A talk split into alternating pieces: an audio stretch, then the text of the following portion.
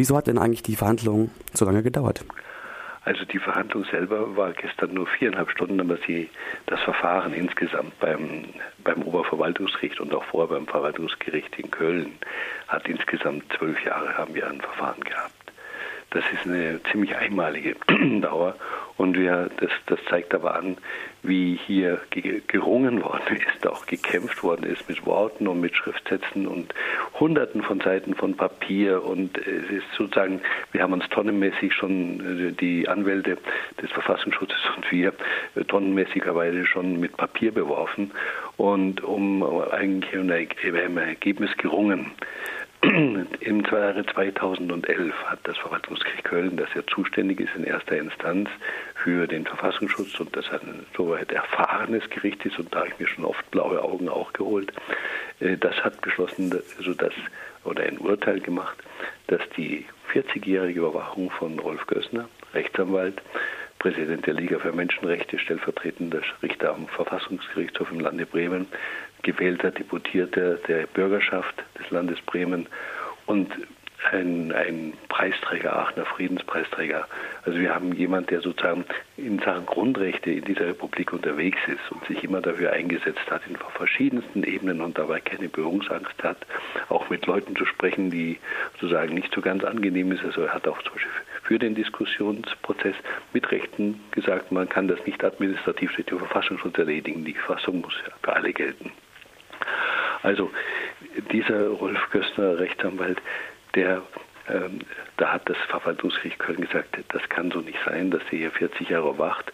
Und zwar man hat ihn 40 Jahre überwacht, man hat gesagt, man hat Anhaltspunkte dafür, dass er linksextremistische Bestrebungen unterstütze. Und der Begriff Anhaltspunkte ist ein, ein Begriff, der aus, also in dieser, dieser Verfassungssprache einfach nur bedeutet, da gibt es irgendwelche Beziehungen. Und jetzt hat man ihn 40 Jahre nur mit Anhaltspunkten gehabt, ohne dass man wirklich gesagt hat, er ist Träger von Bestrebungen. Das heißt, 40 Jahre hat man geprüft, ob er wirklich äh, ein, ein, ein ob, ob, er wirklich sozusagen ein Träger ist. Man ist zum keinem Ergebnis zunächst erstmal gekommen, hat aber damit die rechtliche Grundlage geschaffen, immer ihn überwachen zu können.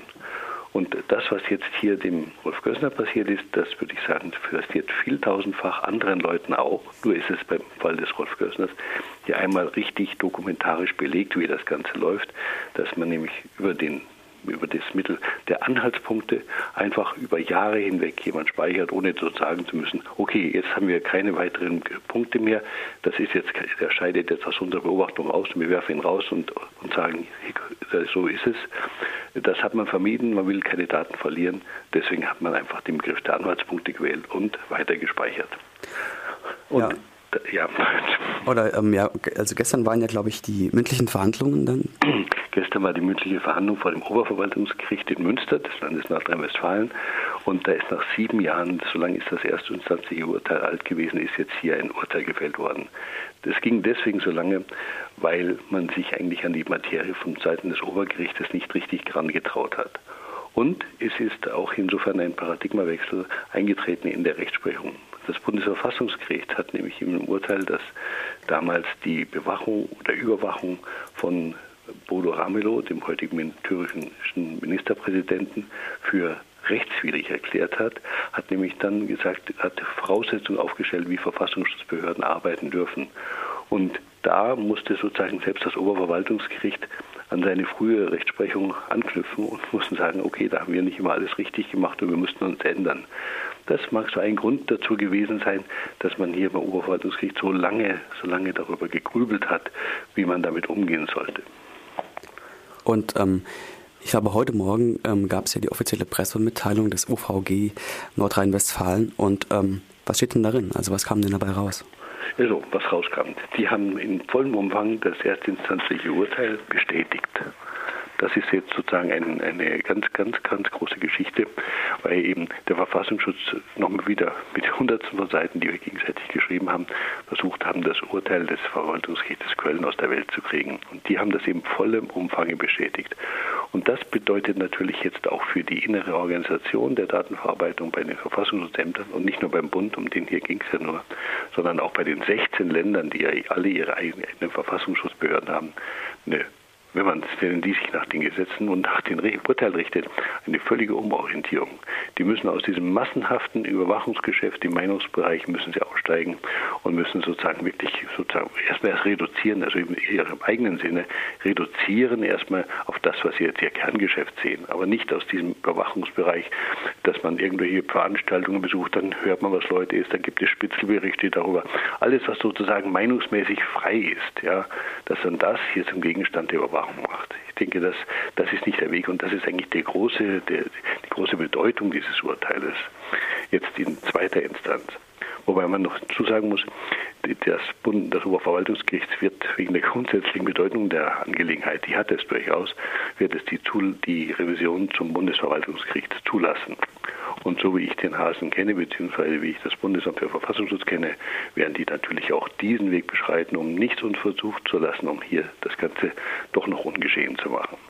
Aber ich bin eigentlich relativ zuversichtlich, dass wir jetzt sozusagen mit der weiteren weiteren, mit dem Rückenwind, die dieses Urteil vom Oberverwaltungsgericht Nordrhein-Westfalen gegeben hat, dass wir da auch weiter bestehen werden.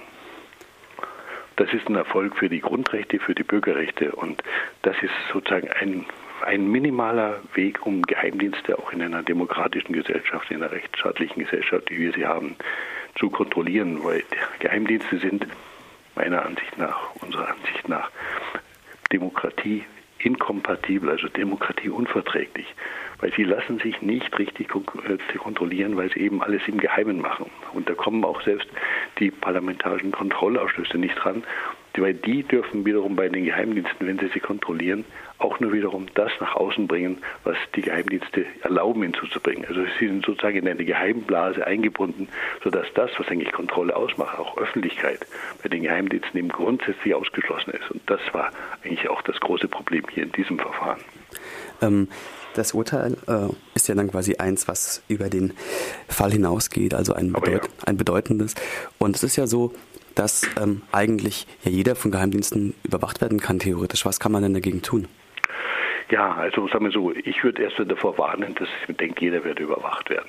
Also ich würde sagen, die, die Angst in unseren Köpfen vor möglicherweise Überwachung und Udruster und was alles da passieren kann, ist wesentlich effizienter und wirksamer im Sinne einer, einer geheimdienstlichen Arbeit als das, was die tatsächlich machen okay, die haben in jedem Bundesland haben sie einige tausend, manchmal viele tausend Leute gespeichert, die sie haben. Da kann man dann drüber streiten. Das tun wir hier in der Sache.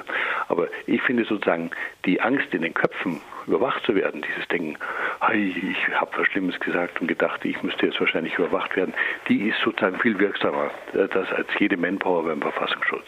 Das ist das Erste. Also man muss sozusagen die Angst verlieren und sozusagen auch in aller Offenheit, demokratischer Offenheit seine Meinung vertreten, vertreten dürfen. Und das erfordert für manche natürlich auch ein Umdenken, weil die immer so in konspirativen Konstrukturen denken. Da funktioniert das nicht. Was ich meine, es gibt ein, es gibt im unseren Gesetzen das Recht, den Verfassungsschutz, auch den Verfassungsschutz wie auch die Polizeibehörden anzufragen, was mal über einen gespeichert ist. Und das ist sozusagen ein kleiner Anfang. Das hat beim, in diesem Fall Rolf Gössner auch so angefangen. Er hat mal angefragt, was ist überhaupt mich über mich gespeichert? Und dann kam ein bisschen was raus, dann kam ein bisschen was mehr und dann hat man überlegt, wie, wie das einzuordnen ist. Und das endete schließlich in dieses Verfahren, das wir hier haben. Und genauso, denke ich, kann das jeder mal machen, dort anzufragen bei den Geheimdiensten, ähm, ob über ihn was gespeichert ist. Die Geheimdienste sind natürlich da so, dass man, dass sie darum bitten, vom Gesetz her gedeckt. Man sollte doch sagen, wo man gespeichert ist. Das ist jetzt, wo man gespeichert sein könnte. Das ist natürlich jetzt ein, ein, ein Hinderungsgrund für, für viele Personen, weil sie auf die Art und Weise wieder für die zum Zulieferer von Daten für die Geheimdienste werden. Aber das ist so ein Auskunftsrecht, über das wir einfach streiten. Und wir brauchen viele Prozesse, wir brauchen auch viele mutige Bürger, die da keine Angst haben und die da voranschreiten, um die Grundrechte doch noch durchzusetzen.